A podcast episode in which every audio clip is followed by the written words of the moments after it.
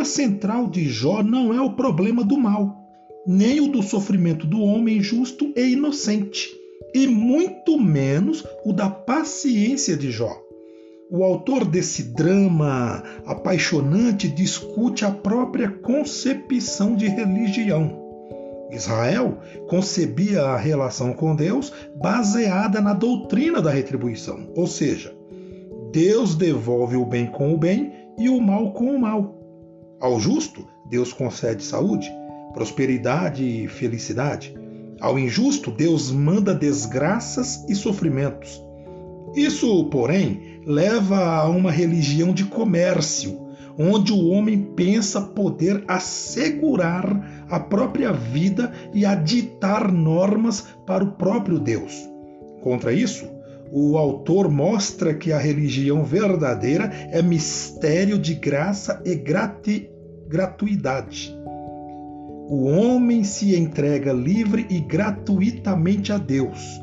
Deus, mistério insondável, volta-se para o homem gratuitamente, a fim de estabelecer com ele uma relação de vida. O livro é uma crítica ao mercantilismo que obriga a Deus. Deus não está obrigado a obedecer às concepções teológicas que o homem tem dele, por melhores que elas sejam.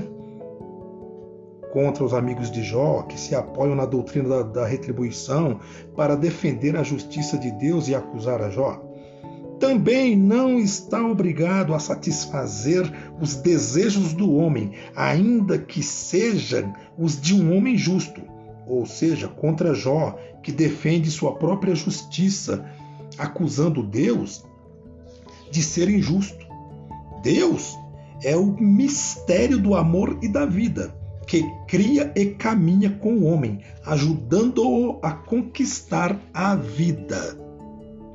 Enfim, o autor quer que o homem se liberte da prisão das ideias feitas para viver a vida real, cheia de experiências novas onde Deus está presente. Seu convite, colocando na boca de Jó em 42, verso 5, é convite à abertura e à entrega a Deus que leva à experiência do novo.